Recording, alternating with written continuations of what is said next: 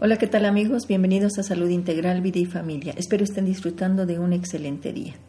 Hoy te pregunto, ¿eres tú de las personas que han aprendido a decir a todos sí y no saben decir no? Que incluso al vendedor que está haciendo su trabajo terminas comprándole cosas que no necesitas por no aprender la palabra no y por quedar bien con los demás. ¿Por qué siempre tienes que decir sí cuando quieres decir no? ¿Por qué no te sabes negar? ¿Por qué nos cuesta tanto pronunciar una simple palabra? Para aprender a decir no hay que practicar la asertividad. Atrévete a defender tus deseos, opiniones y necesidades sin la necesidad de ser agresivo. Se trata simplemente de decir no.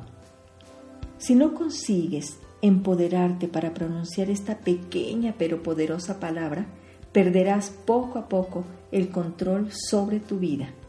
Porque vas a estar tan ocupado en las cosas de los demás que te vas a distraer y vas a dejar poco espacio para ocuparte de lo que de verdad te interesa. Si relegas tus propios deseos una y otra vez, vas a estar diciéndote a ti mismo, tú no tienes importancia, tú no vales, eres poca cosa. Y entonces te vas a sentir muy enojado porque estás haciendo lo que los demás quieren y no los de que tú deseas. Acceder a regañadientes a las demandas de los demás de verdad no solo tiene consecuencias que te afectan a ti mismo, sino que también van dañando esa relación que tienes con los demás, porque interiormente vas a estar enojado, triste, molesto.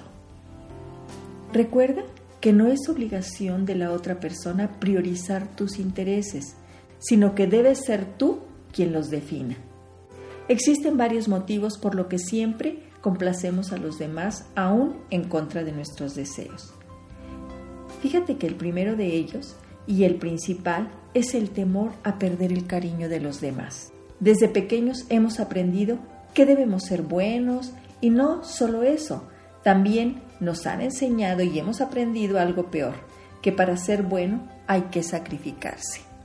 Pues a nuestros educadores les tocó esta parte. ¿Qué nos enseñaron? Pero como siempre les he dicho, lo aprendido se puede desaprender y tú, como persona adulta, elige qué camino neurológico ahora creas para que seas diferente y para que construyas lo que tú verdaderamente quieras y te haga feliz. En este nuevo aprendizaje es necesario que separes el sacrificio de la bondad. Fíjate que la bondad es entender y valorar los deseos y necesidades de los otros, no en ponerlos encima de los míos. Y en cuanto al cariño, seguramente aquellos que te quieren bien no querrán que renuncies a tus propios deseos, que seamos menos de lo que podríamos ser para satisfacer a nadie. Si alguien solo te aprecia cuando le complaces, pues es que realmente no te quiere. Otro motivo por el que no decimos no es por el temor a la respuesta agresiva del otro. Y piensas, va a despedirme, va a gritarme, me puede denigrar, va a hablar de mí. ¿Y qué pasa si tú dices no y te gritan? Pues nada, te retiras, cuando vuelves, esperemos que ya haya tranquilizado esa persona que se exaltó ante una negativa tuya. Siempre es posible aprender a decir no y guardar los límites de lo que te toca y de lo que no te toca en tu área laboral, por ejemplo. Hoy te invito a decir no con asertividad.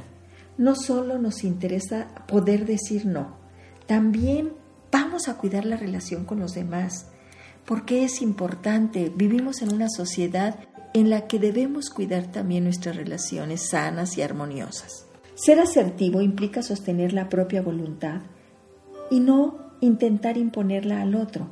Implica defender el propio territorio sin invadir el ajeno. Bien amigos, por hoy es todo. Mi nombre es Irma Quintanilla González, especialista en medicina familiar y terapeuta familiar. Gracias por visitar mi página www.saludintegralvidifamilia.com. Ahí sigo esperando sus dudas y comentarios. También me pueden llamar al 212-4645.